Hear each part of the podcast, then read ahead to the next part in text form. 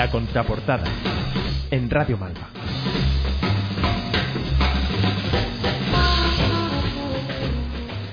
Uno de los rasgos más definitorios de la época en la que nos encontramos es el tipo de trabajo que prolifera en las grandes ciudades como Valencia. La posmodernidad es un ciclista con mochila amarilla pedaleando a destajo para satisfacer al dios algoritmo. La posmodernidad es ese mismo ciclista pegándole fuego a la mochila porque un compañero ha muerto arrollado por el camión de la basura.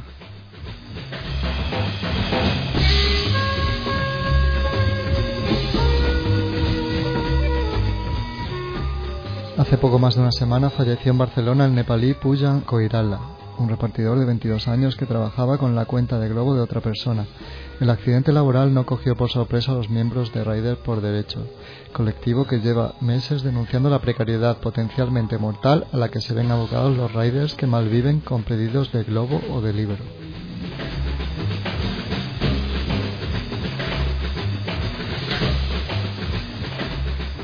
Hoy en el noveno programa de la contraportada hablaremos sobre la precariedad de los riders. Primero entrevistaremos a Carlos Iglesias, portavoz de Riders por Derecho en Valencia. A continuación hablaremos con Marcos Llerena de Intersindical Valenciana. Seguidamente charlaremos con Daniel Patiño, secretario de Acción Sindical de Comisiones Obreras País Valencià. Y para terminar recibiremos a la librera Alodia Clemente de la librería feminista La Rosa.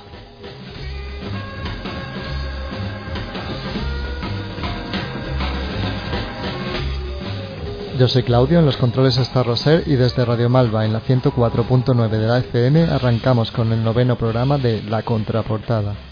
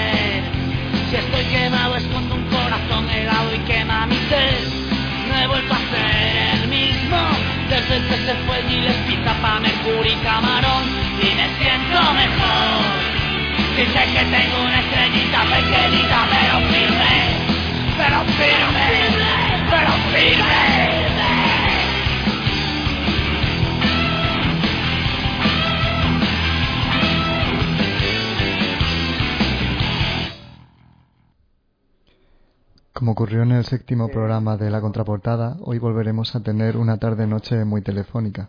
Para empezar vamos a escuchar una entrevista grabada con Carlos Iglesias, portavoz en Valencia de la plataforma Riders por Derecho y ex trabajador de Libero o Just Eat. Carlos asegura que Globo está matando a los riders y considera que estos trabajadores son tratados como mera mercancía. Vosotros ahí en Riders eh, denunciáis que Globo se está matando y entiendo que no es una, metáfora. ¿Cómo, cómo os, mata Globo? Bueno, pues a ver, ¿cómo nos mata? Primero, eh, defraudando a la seguridad social, ¿Mm? con lo cual eh, desprotegiéndonos. ¿Mm? No, no tenemos acceso a ningún tipo de protección por parte de la seguridad social porque estas empresas cometen un fraude y derivado de eso eh, está en ninguna ningún protocolo a nivel de prevención de riesgos laborales ¿Mm? Y si sumas eso a un nivel de competencia salvaje entre los propios riders ¿Mm? por subir en el ranking del algoritmo ¿Mm? pues tienes un cóctel explosivo que sí nos manda eh, ¿Cómo entráis vosotros en Globos? ¿Os hace algún tipo de entrevista de trabajo? Bueno, al principio lo que hacían eran unas sesiones informativas, ¿Mm? pero ahora ya ni eso, ahora ya entras y te metes y ya está.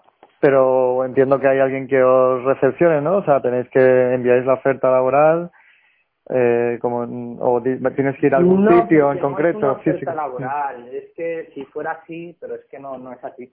Es decir, no es una oferta laboral, es un, una oferta mercantil lo que se ofrece ahí. Entonces el sistema no es como el de la entrevista de trabajo. Eh, es que si, a ver, al principio sí que lo hacían un poco, pero claro, si es que hacen eso otro indicio más de, de laboralidad. Claro. Entonces ellos tienen que eliminar por todos los medios posibles cualquier indicio de laboralidad. Hacer entrevistas de trabajo sería un indicio de laboralidad. Al principio los hacían, Mm. pero ya no porque al tener a la inspección detrás pues no, no pueden hacerlo. Entiendo que algún sitio has de ir a recoger la mochila, o sea, tendrás que contactar con alguien. Sí, tienen unos almacenes. Vale, vale. ¿Y, ¿Y, cómo se organiza la faena? ¿Hay jefes de equipo que reparten el trabajo o cómo funciona? Eh, no, no, todo el algoritmo. Todo el algoritmo, no, no, o sea, no hay ningún tipo de jerarquía en Globo, por ejemplo. A ver, a ver, está eh, soporte técnico. Vale eh, los de Super Globo ¿Mm? eh, y, los que se ocupan de la ingeniería ¿Mm?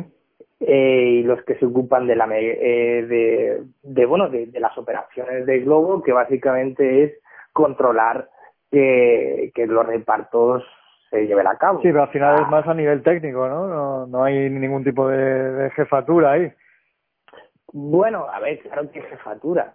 Mm. Claro que hay jefatura. Pues la, la, ejecutiva de la empresa. Ya, ya, ya. Que con la cual entiendo que no tenéis contacto directo, ¿no? Los riders. Bueno, eh, a veces eh, trazan un enlace a través de alguien de recursos humanos. Mm. Eh, o cuando, por ejemplo, en Delibero eh, hicimos la, la huelga, ¿no? Mm. Pues nos recibió la directora general en persona, con su abogado y demás. Vale. Eh, a ver, sí. No, te, lo, te, pregunto todo esto para saber hasta qué punto está despersonalizado el trabajo ahí en, este tipo de empresas. Ah, completamente. Es decir, el, tema está en que tú realmente para estas empresas eres mercancía. Ya. Porque, a ver, al fin y al cabo, la, propia naturaleza del contrato lo establece así. Es decir, tú tienes un, contrato mercantil, lo que te convierte en mercancía en manos de la empresa, ¿no? Lo que pasa aquí entonces es donde juega eh, el libre mercado, ¿no? Es mm. decir, aquí el problema de los riders es que están sujetos a la ley del libre mercado. Y esta ley del libre mercado se basa en la oferta y la demanda. Entonces, ¿qué ocurre? Que cuando, cuando habían eh, menos riders mm. que oferta de demanda de pedidos, mm. pues todo va muy bien pero y eso suele pasar cuando una cuando Globo se instala en una ciudad no pues que tiene pocos riders entonces si hay volumen de negocio pues todos contentos qué pasa cuando la Globo empieza a contratar y contratar y contratar y contratar mm. para eh, contratar mercantilmente claro para tener eh, un, un exceso de, de, oferta mm. en el caso de que hubiera un pico de demanda mm. entonces la cuestión es que si el pico de demanda se cumple pues todos contentos. ¿Que no se cumple? Pues entonces aquí es cuando viene la magia del algoritmo, ¿no? Y entonces eh, los riders eh, que se consideran más óptimos, más eficientes o, o más excelentes, como dice la empresa, pues entonces eh, pues se llevan los pedidos. Es decir, es al algoritmo automáticamente quien designa los pedidos, pero es decir, a través de una inteligencia artificial que ha perfilado, que te ha perfilado a ti como rider a través de tus datos de geolocalización. Vale. Entonces nosotros estamos constantemente geolocalizados y a través de esos datos pues el algoritmo eh, mismo pues te, establece un perfil y te dice si tú eres más óptimo o menos óptimo. O sea, hasta ese punto está deshumanizado. Vale, y tú activas eh, ¿no? la disponibilidad, entiendo, ¿no? Cuando te, te geolocaliza. Sí, claro. Vale, o sea, tienes que estar disponible 100%, eh, tienes la posibilidad de decir, no, este pedido no lo quiero hacer. Eh, en Globo, por ejemplo, para poder hacer eso, hmm. eh, tienes que desactivarte la asignación automática. Si te desactivas la, la asignación automática, tienes menos prioridad a la hora de recoger pedidos y pues el algoritmo te, te, te perfila como un rider eh, menos óptimo. Vale. Puedes hacerlo, puedes hacerlo. Ya, sabes qué que, que, que, va a entender el algoritmo de tus decisiones. Ya, eh, ¿Y cómo funcionan los cobros y los pagos? Eh, ¿Cobráis por pedido? Eh, sí, claro. Eh, esto, esto depende de a qué compañía te, os refiráis. ¿Mm? Eh, porque es que cada, cada una hace de mm. su santo un sallo y además cambian, son muy volátiles. Mm. Eh, no podría ni siquiera decirte a día de hoy cómo está el panorama porque es que es tan volátil que, que es muy difícil saber. Uno de los alicientes que, que ofrecen este tipo de compañías de reparto es la, la flexibilidad. No sé si realmente existe tal flexibilidad. Bueno, existe algo de flexibilidad, pero, pero bueno, no, en realidad no. Es decir, sí que igual es mucho, es más flexible que un trabajo convencional, ¿Mm? pero no es tanta como ellos dicen, ¿sabes? Porque eh, a esa flexibilidad que ofrece hay que, pues, hay que tener en cuenta también todo el sistema de sanciones que, que tienen pues, si tú no haces lo que ellos dicen. Es decir, ellos te dejan hacer lo que quieras, es decir, porque al fin y al cabo lo que rige es la libre empresa, la, ¿Mm? libre economía, ¿Mm? y en realidad tú eres libre de hacer lo que quieras, es decir, nadie te va a obligar a hacer nada. Es decir, descansa en la responsabilidad de tus acciones en ti, es decir, si tú eres un rider perezoso. Pues eso tendrá sus consecuencias, claramente, el algoritmo así lo entenderá, pero ellos no, es decir, porque al fin y al cabo esto es un nuevo fetichismo de la mercancía. Es decir, aquí lo que hacen es, eh, digamos, que ocultar las relaciones humanas ¿Mm? entre el empleador y el empleado a través de una inteligencia artificial. Es decir, eh, ellos dicen que es el sistema quien hace todo, ¿Mm? Pero ¿quién controla el algoritmo? ¿El algoritmo va por sí solo? ¿O el algoritmo, o, si fuera así, igual deberíamos de empezar a, considerar el algoritmo como una persona jurídica? O sea, es porque si, si realmente es la inteligencia artificial quien nos da las órdenes mm. y nosotros tenemos que trabajar bajo las órdenes de una inteligencia artificial, esa inteligencia artificial debería de, de asumir responsabilidades penales cuando, cuando así fuera posible. Es decir, si, si es verdad ya el cuento de que es la inteligencia artificial directamente quien está sometiendo al trabajador y quien les está explotando, mm. es que nos estaríamos acercando a un escenario eh, como el Black Mirror. Ya, está aquí. sí, no, no, no va, y no va en broma. es, es, preocupante. Em, eh, vosotros he leído que tenéis que pagar por el uso de la aplicación normalmente, bueno, los riders tienen que pagar, no sé si esto es cierto. Sí, en Globo sí. Mm. ¿Y cuánto se Creo que eran dos euros al mes o así. No sé, o sea, llega al punto que hay que pagar por trabajar. Sí, a ver, esto que te digo también lo conozco por la prensa. Mm, mm, creo que sí, creo que mm. eran dos euros al mes. Luego, eh, en uno de estos casos, la defensa de Globo ha asegurado que un rider puede llegar a facturar 100.000 euros. No sé si eso lo ves factible. sí, sí, nos reímos mucho en el juicio. Sí, sí, sí, sí. Eh, no, es eh, hacer las cuentas. Vosotros podéis hacer las cuentas vosotros, no salen. Tendrían que hacer igual no sé, ser supermanes y tal para poder, o sea, decir, tendrían que hacer un número de pedidos imposible para facturar todo eso, ¿no? Porque ¿cuánto se cobra de media? Más o menos. Es que ahora no sabría decirte, de verdad. En Delibero, por ejemplo, está a 3 euros el pedido más kilometraje que lo calcula el algoritmo como le da la gana. Ya. ¿Sabes? Hmm. Eh, entonces, en torno a la media, 3 euros y medio el pedido, por ejemplo. ¿Mm? Por poner un ejemplo. Sí.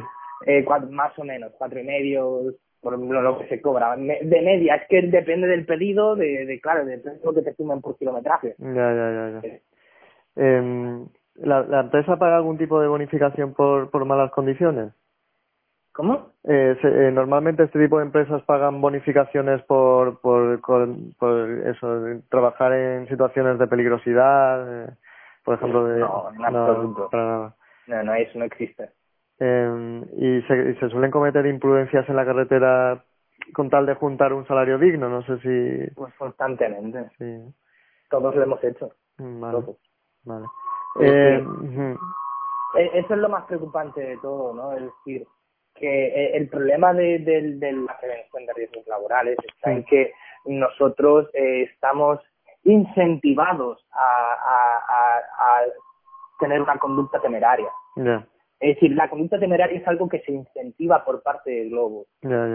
y eso es lo que nos mata. Mm. Justamente eso. Mm. Es decir, que nos inciten, es decir, que nos paguen más dinero cuanto más temerarios seamos. Es em, decir, porque esto al fin y al cabo es el trabajo a destajo, que creo que en este país eh, quedó prohibido, pero que esas empresas lo han vuelto a incorporar en este país para volver a una explotación digna del siglo XIX. Mm. Eh, antes me has hablado de la competitividad feroz de los riders, pero a veces es, es bastante fácil ver grupos de riders charlando entre ellos y compartiendo el descanso y además no sé si si fuera de la competitividad que tanto se habla hay también buen rollo entre los riders, eh, hay apoyo y ayuda mutua. La había, la habían. Ya, ya no existe eso. Pues la había cuando, cuando cobrábamos por hora. ¿Mm? Había compañerismo entre nosotros. ¿Mm? Pero fue porque además también nos juntábamos los centroides. ¿Mm? Eh, era como todo mucho más compañerismo porque era todo es lo que tiene la relación laboral, ¿no? El compañerismo que no estás compitiendo con el otro por, por, por pedidos, ¿no? Entonces, y cuando alguien tiene un problema se le ayuda. Pero es que ahora, por ejemplo, lo que podéis ver que estén charlando por ahí y tal, mm. muy bien, eso es para pasar el rato. Pero ya te digo yo que si alguien tiene un problema durante un reparto, no van a ir a ayudarle. Mm. Lo que van a hacer es aprovechar que es igual a pinchar para poderse llevar su pedido y llevárselo él. ¿Sabes? Pero es que esto es así, hay que así es como hay que funcionar. Aquí no quedan amigos en esto, o sea, no puedes, a ver, sí que estableces pues para pasar el rato por sus muchas horas en la, en la calle ¿Mm? sabes y de brazos cruzados esperando pedidos y tal pues ahí pues jiji jaja pero luego a la hora de la verdad ¿Mm? eh, cada uno mira por sus intereses y, y después de la muerte de Puyan no se ha unido un poco el sector sí claro que claro que se ha unido el sector pero ¿Mm? aún quedan muchos muchos muchos voceros no de la empresa que bueno eh, esos mismos que alardean de que facturan mucho, hmm. de que son los riders más óptimos, hmm. que los tienen más las empresas, ¿no? Pues, a ver, esos, pues esos, por ejemplo, no van a protestar. Eh, sí, ellos, bueno, igual se unen en condolencias a, a Puyan y demás, pero, pero ellos, hay algunos riders y son bastantes que están, bueno, eh, digamos, cómodos en, en, en esa relación mercantil. No nos engañemos, no todo el mundo quiere la laboralidad, pero es que esto no se trata de lo que eh, les guste más o les guste menos, sino lo que dice la legislación al respecto. Y es que la legislación es muy clara y la legislación laboral en España está hecha para la protección de los derechos de los trabajadores. Y esta gente, esta gente, lo que el argumento que tienen es que la legislación laboral de España no se adapta al siglo XXI y a las necesidades del siglo XXI. Lo que quieren es cambiar la legislación, porque saben perfectamente que con la legislación tal y como está, lo que están haciendo es fraude. Y lo saben perfectamente. Lo saben, ellos lo saben, aunque en los juicios defenderán lo indefendible, pero ellos saben perfectamente que bajo la legislación vigente están cometiendo fraude. Y lo que están trabajando es en grupos de presión para meterle presión al gobierno y a todos los gobiernos de la Unión Europea para que no cedan ante nuestras exigencias. Mm. Y ahí está un poco la lucha, en ¿eh? si la legislación va a cambiar, no va a cambiar. ¿Eh? Nosotros no queremos que la legislación se toque porque la legislación ya es clara. Ya. Mm. Eh, y ya para ir terminando, eh, una de las cosas que sea, bueno, lo, de lo que sucedió en este caso de Puyan es que eh, creo que había cogido la cuenta de un compañero de una persona de Globo. No sé si, si suele haber eh, mercadeo aquí con las cuentas de, de este tipo de empresas. Sí, en todos los lados. ¿Mm? Eh, y o sea, en todos los lados en los que haya gente sin papeles, ¿Mm? hay esto. Es decir, pero esto es un problema social de España. ¿Mm? Es decir, que haya gente sin papeles, sin derechos, mm. eh, es un problema social. Y luego que estas empresas se aprovechen de la vulnerabilidad de esta gente es deleznable. Mm. Es deleznable que saquen provecho de este gran problema social que tenemos en España. Y para que luego en su publicidad, en su marketing, se las den de ONG y demás. La verdad es que Oscar Pierre tiene muy poca vergüenza pero muy poca y además ni siquiera está dando la cara. Está dando a la cara su, el cofundador de, de Globo, pero Oscar Pierre todavía no se ha dignado a dar la cara porque no tiene valor. Es un cobarde. ¿No habéis conseguido hablar con él en ningún momento? En ningún momento, no. Es el único, el único que está dando la cara es su, el cofundador, el otro, el amiguito del padre. ¿Sabes? Porque hay que hablar de que esto todo queda en familia, o en la, la estirpe de los Pierre, que no son más que la burguesía catalana de toda la vida que lleva aquí cuatro generaciones mm. de la industria textil y que ahora mismo está en la industria tecnológica. Pero estos son la burguesía, pero de toda la vida, ¿eh? de cuatro generaciones. Eh, y ya la última, que, que en las movilizaciones que tenéis, ¿qué, qué pasos tenéis previstos? ¿Qué pasos? Sí, entiendo, bueno, no sé si a, a, nivel social o incluso a nivel judicial, que, que, que, tenéis en el horizonte? Bueno, el horizonte es seguir con la lucha conforme hemos estado llevando durante años. Hmm. Sea, esto no es ahora, eh, esto ahora los medios ahora han puesto el foco porque había una muerte. Claro. O sea, pero esto llevamos luchándolo desde hace mucho tiempo y hace mucho tiempo lo advertimos. Incluso creo que en prensa dijimos, tarde o temprano morirá alguien y pasará. Y claro, pues nada, hasta que no pasa, lo, lamentable es que tenga que pasar. O sea, eso es lo lamentable, que tenga que morir alguien para que la gente pues deje de mirar para otro lado. La verdad es que lo más lamentable de todo es la indiferencia, la indiferencia de la gente. Perfecto, Carlos, pues lo dejamos aquí, ¿vale? Muchas gracias por atendernos. Un abrazo. Hasta luego. Chao, Venga, chao.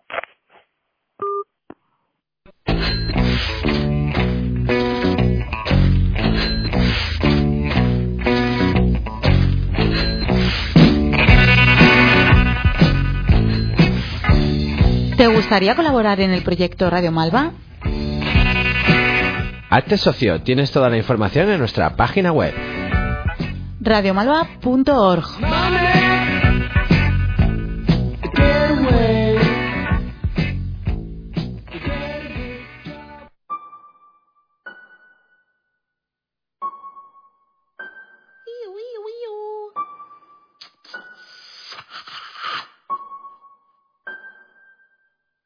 I must be a criminal. Keep it talking minimal. Cause most of it's subliminal and it'll put you in a critical. Used to be invisible, they refer to me as mythical. Sipping on mystic and yeah, sipping slow. Not on my level, not on your tippy toes. Walking the bank and they yo, give me those. Hot as the stove, yeah, I'm wearing Fendi clothes. All on my spot, yeah, looking Wendy knows. My niggas eating, they getting minerals. If you throw shots, then you know my.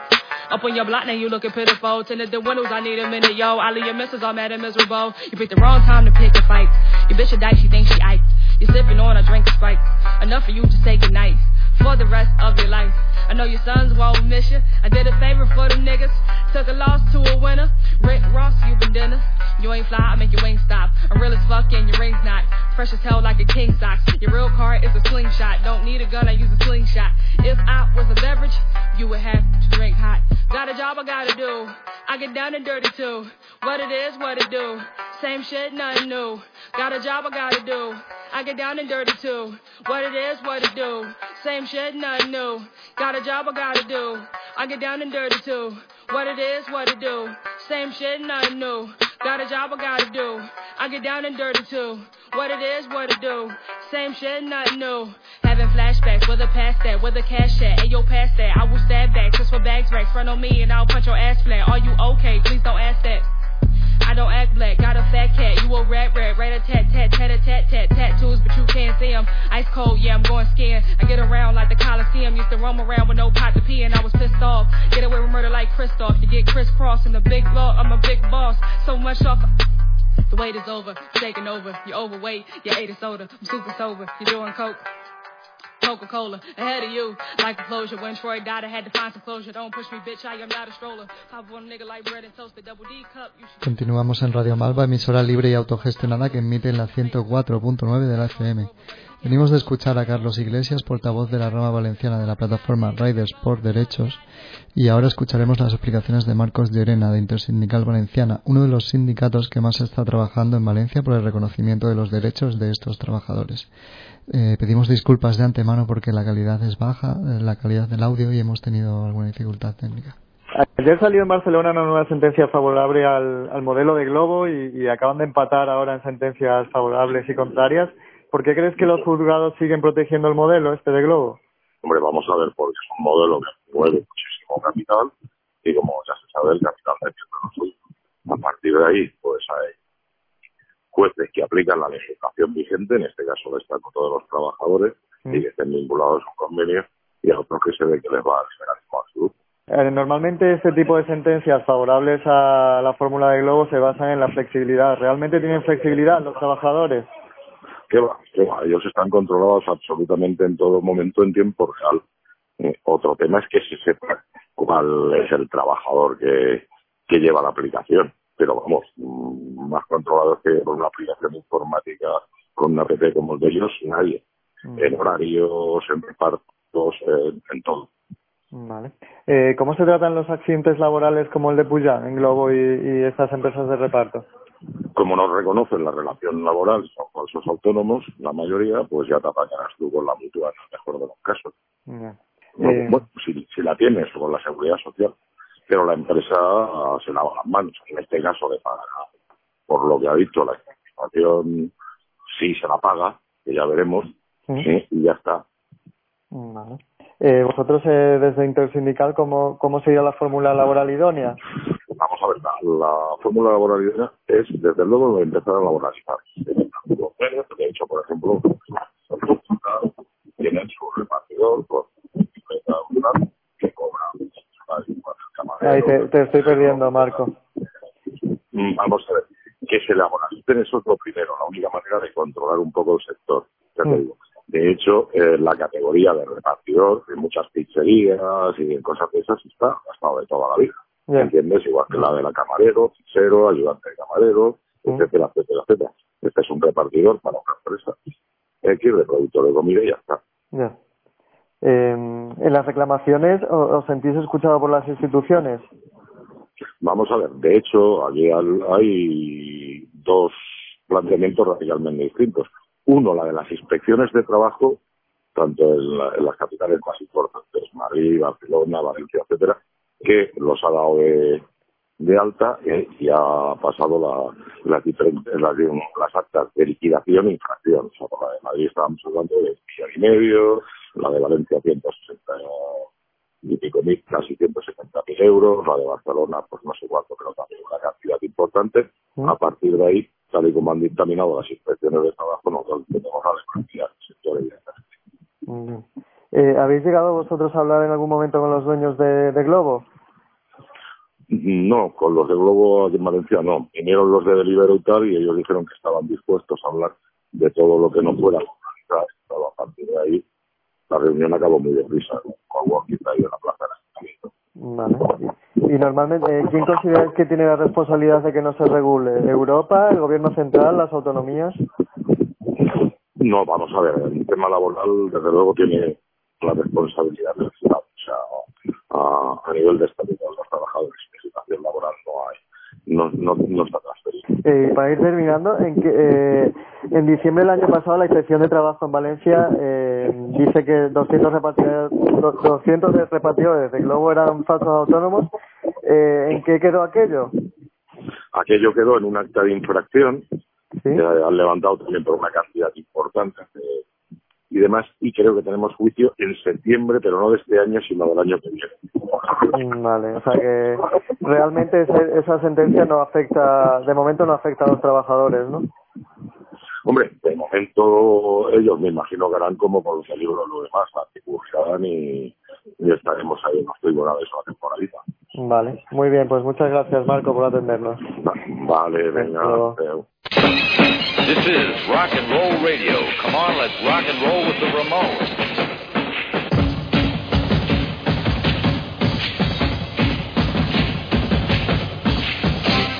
¿Te apasiona el mundo de la radio?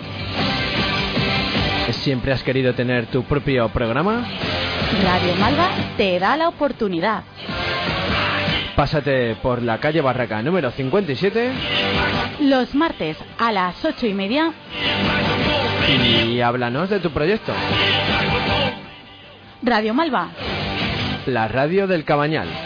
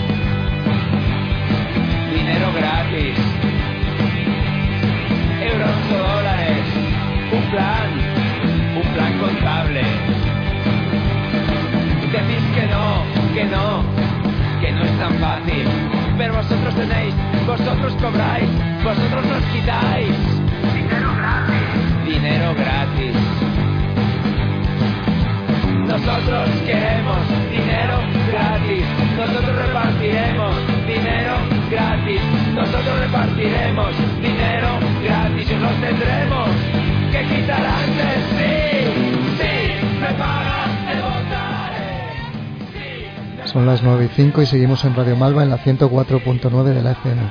Para terminar con este tema escucharemos una entrevista con Daniel Patiño, secretario de Acción Sindical de Comisiones Obreras en el País Valencia.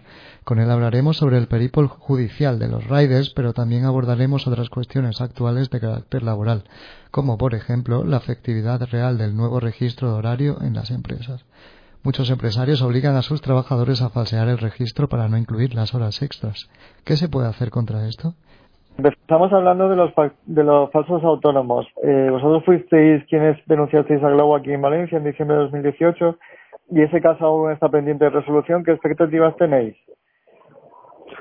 Pues que se resuelva favorablemente considerando que esa relación laboral no respondía a los criterios de, de autonomía, que no respondía a los criterios de, de independencia sino que eran trabajadores y trabajadoras que estaban bajo una estructura organizativa ajena, eh, donde los riesgos y venturas iban a cargo de, esa estructura organizativa y donde esos trabajadores y trabajadoras respondían a una, una genuidad tanto en los frutos como en, los medios de producción.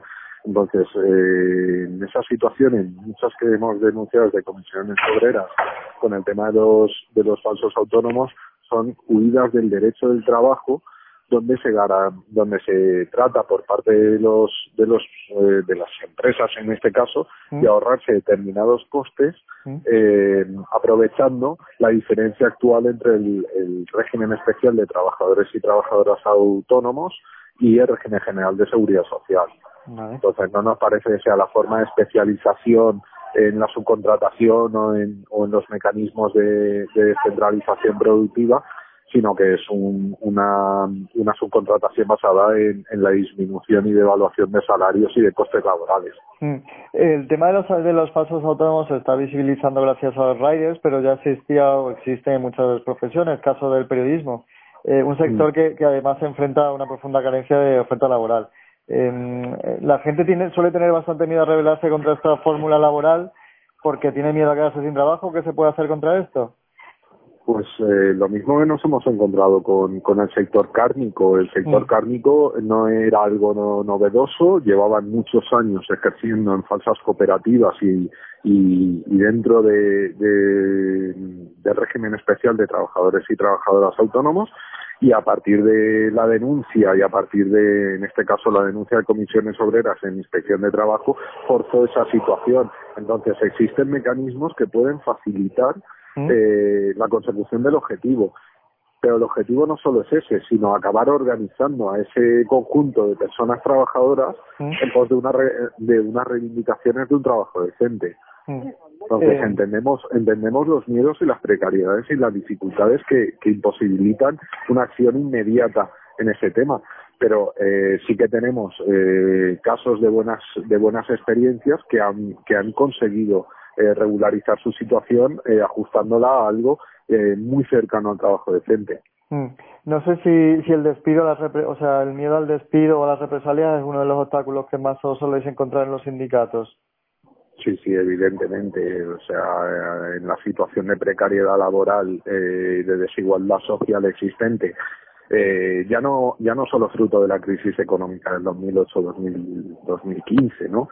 Sino sino que esto ha permeabilizado mucho dentro de la sociedad y el miedo es evidente y, eh, y está a la orden del día. Entonces también apostamos por, por un cambio en la regulación donde eh, se equilibre eh, se equilibre el poder empresarial con el poder negocial del sindicato como sujeto colectivo en las relaciones laborales. ¿Creéis que hay falta de inspectores de trabajo? no solo hay falta de inspectores de trabajo, sino de voluntad política a la hora de dirigir esos inspectores de trabajo. Me mm. explico. Eh, en el país valenciano carecemos de un número de inspectores e inspectoras de trabajo acorde al volumen empresarial que hay. Mm. Entonces, las irregularidades existentes no hacen que tengamos todo el despliegue de medios para controlarlo. Mm. Pero no solo eso, si atendemos a, a, las memorias de la Inspección de Trabajo de los últimos años, se ha, se ha dirigido eh, una parte de la actividad inspectora en, en, en otros fines que no sean solo eh, remediar las irregularidades laborales cometidas por em, eh, empleadores y empleadoras. Entonces, eh, deberíamos reconfigurar tanto en el número como en, en poner el foco en tanto en, horas extraordinarias, en economía sumergida, en contratos eh, fraudulentos porque no responden a la causalidad, etcétera. Entonces, en esa doble dirección es en, la que estamos moviéndonos actualmente. Eh, hace poco ha llegado a las empresas el registro horario laboral. Eh, ¿Qué están obligados a hacer las empresas con este registro?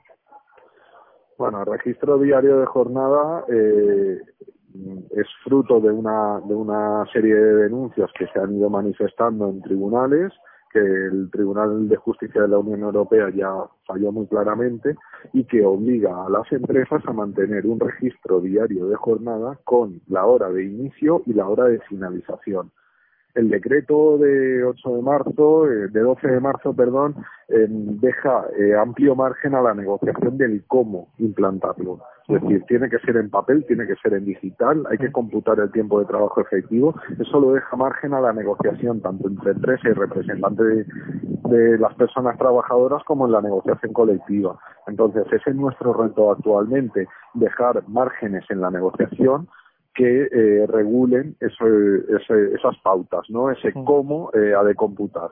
Lo que te dice el decreto es establecer un mecanismo de, registro diario de jornada, de entrada y de salida, inicio y de finalización. Vale, pero ¿a dónde va ese registro finalmente? ¿Qué, qué utilidad se le da? La utilidad es eh, ponerle ponerle luz a, a lo invisible. Me refiero, luego, luego eh, van los eh, va a inspección de trabajo, ¿dónde, ¿dónde acaba ese registro? Bueno, la norma te establece que tendrán acceso tanto las personas trabajadoras como sus representantes como la inspección de trabajo. Entonces, una vez la, la empresa haya, haya implantado ese registro, eh, durante cuatro años tiene que estar a disposición eh, a consulta, a derecho de información, tanto de las personas afectadas como de sus representantes, como de la inspección de trabajo, a efectos de controlar, eh, primero, que se haya implantado y segundo, cómo se computa eh, ese tiempo para prevenir excesos y, y determinadas situaciones de, de desigualdad social. Vale, eh, según nos ha contado algunas fuentes, está ocurriendo que los empresarios piden a sus trabajadores eh, que mientan en el registro para no contabilizar las horas extras. Y estos a su vez lo hacen por el miedo del que estábamos hablando antes, los despidos y tal. ¿Qué se puede hacer contra esto? Pues denunciarlo. Y la denuncia tiene que ser, eh, puede ser por parte de cualquiera, ¿Mm? que rindan cuentas los empleadores, que son ¿Mm? los que tienen la obligación de llevarlo a cabo, de que ese registro es adecuado y responde a la realidad. Es decir, es que están mintiendo. Muy bien. Vas a tener una herramienta para que la inspección de trabajo pueda ir fuera de ese registro, fuera de ese horario y comprobar si esas personas trabajadoras están trabajando o no. Entonces era una de las una de las demandas de los propios sindicatos de inspectores y inspectoras de trabajo que no se tenía esa herramienta. Entonces ya podrían ir a la hora que fuera que no tendrían forma de cuantificar si estaba dentro del registro o no, con lo cual es una es una falacia que se intentan engañar a ellos mismos porque ante una denuncia inspección de trabajo les va a aportar herramientas suficientes para controlar si ese registro es veraz o no, si se cumple o no. Ya, ya. Eh, y finalmente quería terminar con, con, el tema de los becarios, otro de los grandes problemas por resolver en el actual mercado de trabajo. Eh, ¿Qué hacéis los sindicatos para combatir la explotación de estos chavales en periodo de prácticas?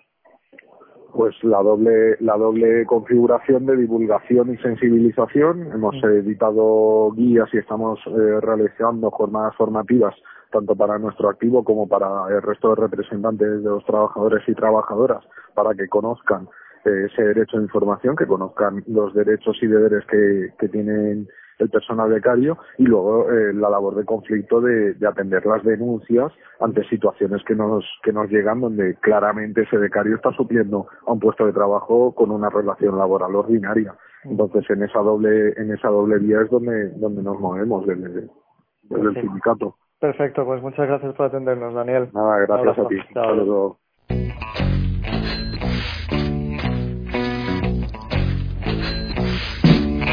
Radio Malva es una emisora de comunicación alternativa, horizontal, no comercial y autogestionada. No recibimos ayuda de ningún tipo. Ayúdanos a mejorar con tu apoyo económico. Tienes toda la información en radiomalva.org.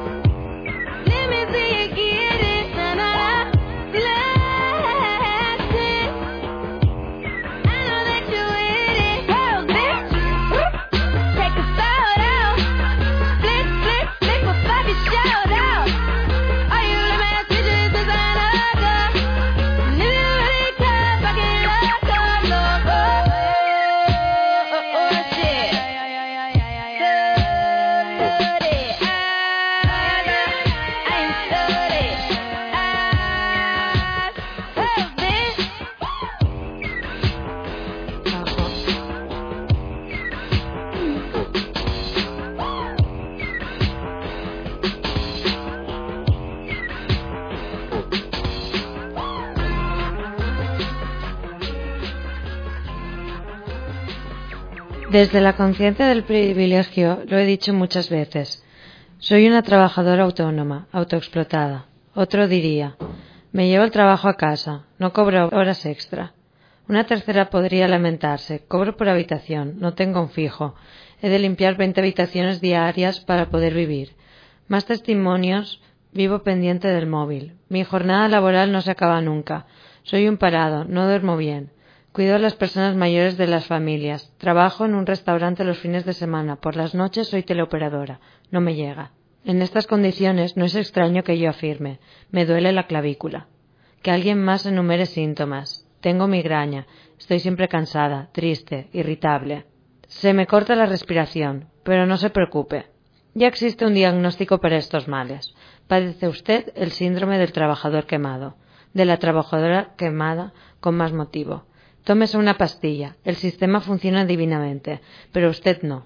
Es usted flojo o, en un porcentaje incluso más elevado, floja. El mantra de usted no necesita un psiquiatra sino un comité de empresa es más pertinente que nunca. Parece que el malestar sistémico se reinterpreta como patología de la que solo es responsable el individuo. Yo soy la única culpable de mis alienaciones y autoexigencias. Metida en mi propia bolsa fetal, mis funciones no afectan a mis órganos, y todo está en mí dentro de mí. Neurosis y dolores de espalda responden a las características de mi ADN, estrictamente biológico, nunca histórico, y a mi incapacidad de adaptación al medio, bajita y respondona, a una herencia familiar que tampoco estuvo jamás condicionada por la cantidad de yogures ingeridos o la salubridad de las viviendas. El síndrome del trabajador explotado, de la trabajadora explotada, más, debería curarse con un relajante muscular. La OMS está de coña. Que quizá haya que poner en tela de juicio las propias reglas del juego es una proposición política que se desdibuja frente a este universo del workaholismo donde se confunde vocación con autoexplotación. Posesión de capital con emprendimiento y filantropía. Reivindicaciones laborales con pereza. El trabajo con el inevitable riesgo de perder la salud. Confesemos que hemos vivido y hemos bebido. Somos responsables de nuestro cáncer de pulmón. La contaminación es un nimio factor de riesgo.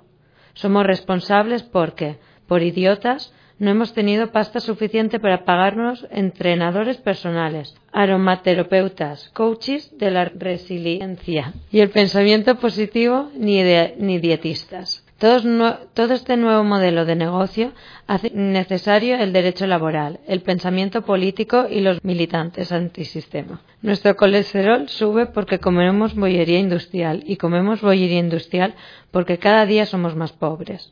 También tenemos menos tiempo para guisar o hacer la compra. Y sin embargo, cuánto nos obsesionan las analíticas y los gimnasios y qué poco nos concentramos en la posibilidad de transformar esas condiciones laborales que nos encorvan la columna y nos invitan a tener la flexibilidad del junco. Yo evito maniáticamente hacerme un análisis de sangre.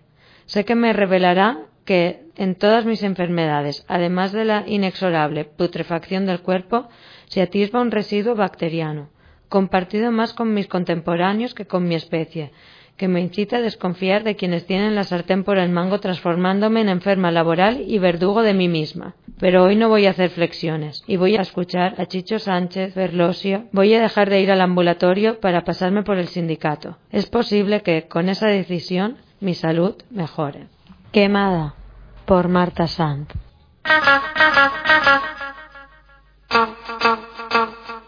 Buenas noches. Tenemos una llamada. Hola, buenas noches. Felicidad, hace frío. Sí, yo estoy aquí, mis amigos también están, pero yo sé que en otro lado está pasando cualquier otra cosa guapa. Yo lo sé. Hola, buenas noches. Sí. Sí, yo lo sé.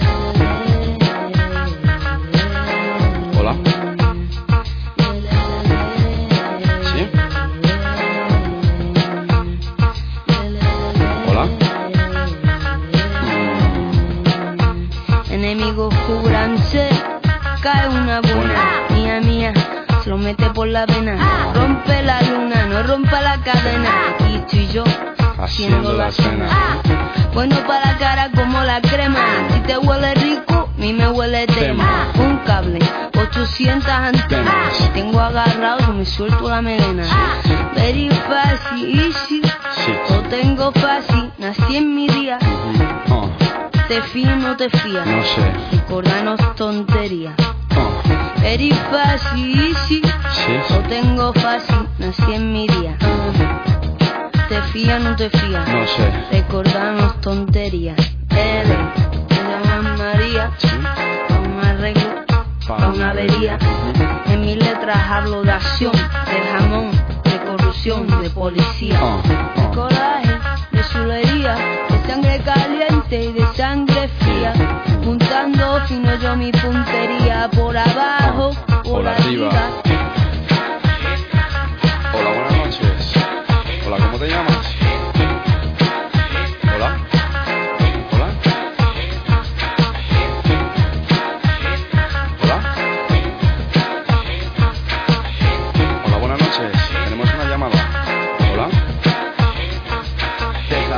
Pensar si te vas a dejar besar, deja de dar marcha atrás. Si te vas a dejar meterme, he de merecer el ser él, que este pene entre en tu culo y siéntete en el Edén. Rumba Rubén y suena bien. Sé que lo ven y no lo creen, por eso temen tener este semen en su sostén. Soy tan, tan, que ya me vale. Mala, mala Rodríguez, se pa, se pa, se pa, se pasa. Micros sucios, ofrezco mis servicios. Rap más malas noticias que beneficios. Co. Pregúntale a estos miserables, fijas inocentes.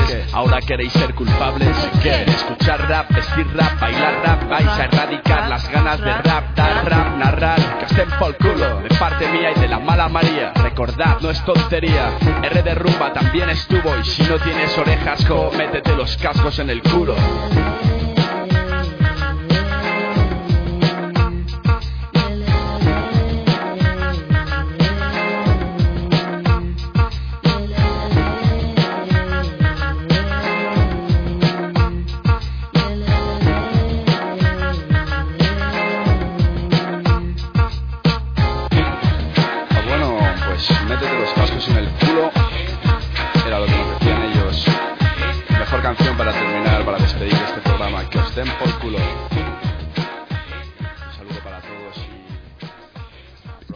El programa, una noche más recibimos en el estudio de Radio Malva a la librera Alodia Clemente de la librería La Rosa. Buenas noches, Alodia. Muy buenas noches, ya tarde. Tarde. Eh, y hoy es sorpresa de lo que nos va a hablar porque ni siquiera lo sé yo. Así que, ¿con qué nos vas a sorprender hoy? Pues vamos a hablar de todas las citas culturales eh, relacionadas con la literatura que Vale. se han conjurado en, en muy poco espacio de tiempo, como es la ¿En Feria Valencia? Alternativa. ¿Todas en Valencia? Tenemos la Feria Alternativa, tenemos Vociferio y tenemos la Feria del Libro de Madrid, para vale. quien se pueda escapar. Perfecto. Vale. Pues la Feria Alternativa que empieza este viernes hasta el domingo. Mm. Estará Radio Malva, por cierto. Muy bien. Hay que cubrir ese tipo de eventos. Mí me gustaría destacar eh, una editorial que viene, creo que desde el principio de la editorial. Son una editorial muy chiquitita de Barcelona que se llama Descontrol, que tienen cosas bastante eh, llamativas. Entonces quería recomendar que os acercarais, que vierais el catálogo que tienen.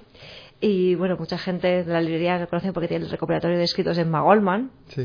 Y tienen el Talcom Raja, que ya lo han traducido, es a bocajarro, para Vale. la gente que no sea catalano parlante. Eh. Y tiene así como estas dos cositas. Eh, eh, editan ensayo, eh, po- Sí. todo político. Ensayos, son una editorial de pensamiento crítico. Vale. Entonces tiene feminismo, tiene anarquismo. Tienen el, un manifiesto, ay, ¿cómo se El de brujería gay, que es muy divertido, muy bien documentado. y son esas cosas, además, es una editorial que tiene los precios muy asequibles. Sí. Con lo cual yo animo a la gente que vaya allí y vea y que, y que no se asuste, porque vea un libro gordo que seguramente cuesta 12 euros. ¿De dónde Así son? que ¿Son de aquí son o- catalanes. Ah, son catalanes. Mm. Luego tienen un álbum infantil muy bonito que se llama Mina, que habla de, de los niños refugiados. Mm. Y, y es muy bonito, muy, muy tierno y, y eso para trabajar en las escuelas está muy bien. Además montan, son, está escrito por dos chicas que son profesoras Sí. y eh, hay posibilidad a veces de llevarlas a los coles Ah, muy y que hagan el contacuentos. Vale. Y es, es muy bonito. Tiene muy continuación luego, el libro tiene continuación en los colegios luego. Claro, se puede hacer un cuentacuento, se puede explicar, porque muchos, bueno, muchos en todos los colegios tenemos diversidad, tenemos niños que han venido pues en circunstancias un poco complicadas, entonces para que el resto de niños entiendan estos niños que han tenido que pasar antes de, de llegar a España. Vale. Luego tenemos Vociferio, Vociferio. que empieza esta semana y, y se alarga hasta la semana que viene. Mm. Tenéis citas muy interesantes para ir. Eh, además, este año se han repartido entre el Carmen, Ruzafa Sí. y el Fuerte Campanar. Con lo cual, asequible para todos los barrios, a ver si alguna vez se anima. Bueno, alguna vez no puedo decir nada porque David se ha enrollado mucho y se ha traído muchas veces a gente a ver David Maclet. Trashumante. David Trashumante. Sí, yo hablo de David como si fuera tu primo. Sí, mi primo Vale, David. y bueno, ya lo entrevistamos aquí. Por eso, como sé que, ha venido por aquí. Eh, bueno, por contar un poco más qué es Vociferio, es un festival Es un de festival de poesía. Eh, entiendo que, que hay slam poetry o que, bueno, que, que se suele hacer. El año pasado acogieron la final del Slam Poetry de España. Vale, Y fue súper chulo, fue en la esplanada del IBAM. vale. Pinchaba Catalina Isis, que además ha sido dos veces ganadora de Slam Poetry de Valencia. Y también amiga mía. Así que. y también es DJ, con lo cual ella pincha, cita muy bien, cita muy bonito. Eh, Luego también hay debate, ¿no? Creo. También, y tiene un grupo que se llama Poetas del Montón, un grupo poético. Ah, sí, vale. Mm. Y organizan el verso variedad Sí, sí. y el anverso. Vale, que, que suelen estar en el Caf Café a menudo. En el Kafka y en el Espela Yimera. Vale. los sábados, los- un miércoles de cada mes, creo que es el primer miércoles de cada mes, si no me equivoco, en el Kafka y un par de sábados alternos en sábados por la tarde en la Yemera. Vale. Es abierto, toda la gente que se quiera apuntar es bienvenida y la verdad es que ahí hemos conocido a gente muy muy interesante. Ha sido el debut de mucha gente allí y yo animo a la gente que vaya y que se, se sorprende por la poesía, por la gente joven que está recitando, por la gente joven que está recitando y por todo el ambiente que hay que de verdad es, es digno de, de ir a verlo porque es ambiente muy divertido, muy joven, lo pasamos muy bien, mí me encanta ir a recitar es de verdad es un- una cita esas de, de decir no te la pierdas porque si no ha sido nunca hay que ir a ver eso y meterse en el ambiente ¿Tú eh, sueles leer poesía? no yo voy de escuchante eres todavía escuchante. ¿Y mm, hay algún libro de poesía que te haya conquistado últimamente o que quisieras recomendar, aprovechando que estamos hablando de poesía? Y no Pues- solemos hacerlo muy a menudo. Pues el que más me ha gustado, además eh, creo que es el que más le ha gustado a la gente, y no es este año, aunque tiene relación con este año, ha sido uno que publicó el verano pasado, Maxi Tusquets, que era recopilación de Ida Vitale. Vale. Y es maravilloso. Si la gente no ha leído a Ida Vitale, la recomiendo. Y luego, yo personalmente tuve una sorpresa en Feria del Libro, porque se me ocurrió llevar eh, La belleza del marido de Anne Carson y me lo quitaban de las manos. Ah, sí. Y yo decía, pero esta gente, ¿cómo sabe que es Anne Carson? ¿De dónde ha salido? ¿De dónde salió Anne Carson? Pues no estaba pública en España, o estaba descatalogada hacía mucho tiempo que no la publicaron en España. Tiene Lumen, en una edición así muy bonita, porque así marroncita, como si fuera de, de papel craft. Mm. Y, y la verdad es que a la gente le ha encantado Anne Carson. Así que recomiendo a Anne Carson, ahora que la han reeditado, que no se la pierdan. Genial. Y luego tercera cita, Feria del Libro de Madrid. la La- gran cita la ¿no? gran de la cita. literatura en España, podría decirse. Sí. Al menos del consumo de literatura. Eh, a mí lo que me sorprende y lo que me halaga es que sean capaces de mantener una feria desde el 31 de mayo al 16 de junio. Sí, sí. Son tres fines de semana llenos de gente. Y eso que dice la gente, que si no se lee, en España no se lee, pues me admira que, que puedan mantener una... Llenar cada día eso. Aquí en Valencia, ¿cuánto dura? Unas 10 Diez días, días. ¿no? Mm. En Valencia estamos ahí 10 días, Está que llegamos, bien también. acabamos muertos, acabamos, no sabemos si cuándo nos pega el aire. Y, y en Madrid, imagínate, 17 días. Y es mm, nada.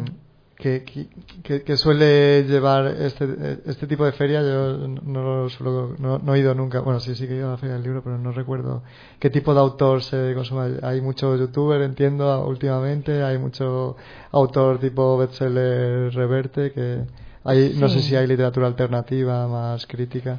Eh, pues allí mis compis de Traficantes tienen su Ah, caseta. están en Traficantes. Claro, Traficantes es editorial, también es librería en Madrid. Entonces tienen ahí su caseta y la librería de mujeres de Madrid, que lleva 40 años. Mm. Son- yo creo que son los contrapuntos sobre, sobre todo lo que hay. Hay, evidentemente, en Madrid hay muchísima librería, librerías muy buenas, muy de calidad, que hay que acercarse a ver su catálogo. También mezclan mucho eh, editorial con librería.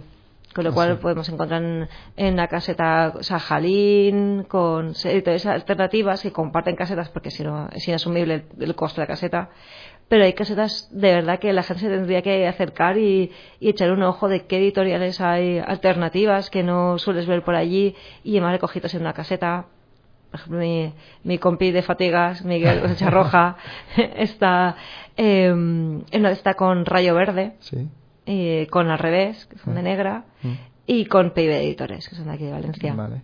Eh, hablando de Miguel Cosecha Roja, eh, un- uno de los programas que viniste te fuiste directamente a un eventillo que había montado. Al final, eh, esto sigue adelante. Pues así adelante, el evento ya lo podemos comentar, era de Vázquez Montalbán, vino un especialista en Vázquez, con- en Vázquez Montalbán Mm. y estuvimos haciendo una cata de vinos, hablando de, pues Vázquez Montalbán, además su literatura está muy mezclada con la gastronomía, Mm. entonces hablando de pues la gastronomía, del vino, del comer, eh, con los libros de Vázquez Montalbán. Maridando a Vázquez Montalbán Exacto, con maridando, vinos. además con vinos valencianos, con lo cual está muy bien y hablando un poco de anécdotas, eh, pues ah, se hablaba un poco también de, de la vida personal de Vázquez Montalbán, como de su obra, ensayos y es un evento que Miguel va a repetir si salió bien, en principio salió Vale. bien, hicimos buenas críticas Sí. y repetirá cuando se pueda con pues eso, pues vendrán especialistas de, de otros autores autoras y compartiremos nuestro mantel con ojalá algún día nos venga alguno que no esté muerto y podamos comer con esa persona que nos hable Ánimo con eso. claro porque es más fácil a veces echar el cuenta de los muertos que de los Sí. vivos Genial. Eh, ¿Alguna recomendación más? O y ponemos- luego traigo tres lecturas fresquitas de Ah, verano. mira. Sí, sí. Así que, como estamos terminando, así muy Claro, brevemente, Ofendiditos de Lucía Lechmayer, que Ah, está sí, en cuadros sí. de anagrama. Eh, ni por favor ni por favora, de Coral Herrera y María Martín, que son, Mm. están libros de la Catarata, que es sobre lenguaje inclusivo. Mm. Y una recomendación que yo lo vi, me encantó, porque además tenéis que verlo, pues es un libro súper chulo, que es de depilación definitiva de Melusina. Y no os podéis perder. sobre- es o sobre sea, la depilación, sobre las técnicas de depilación del siglo XIX y principios del XX Qué guay. y han hecho los acetatos con, con la cartelería publicitaria, han hecho los pequeños ensayos, eh, han recreado lo que, lo que hablaba esa publicidad, Sí, sí, la han redibujado Qué y guay. es, es un libro objeto totalmente de Melusina con unos acetatos súper bonitos y, y muy cachondos. Iremos a por él. Pues muchas gracias, Alodia. Eh, te escucharemos de aquí a no se sabe cuándo, porque últimamente cambiamos un poco el- la, la frecuencia del programa, pero una noche más, gracias por venir. Un placer.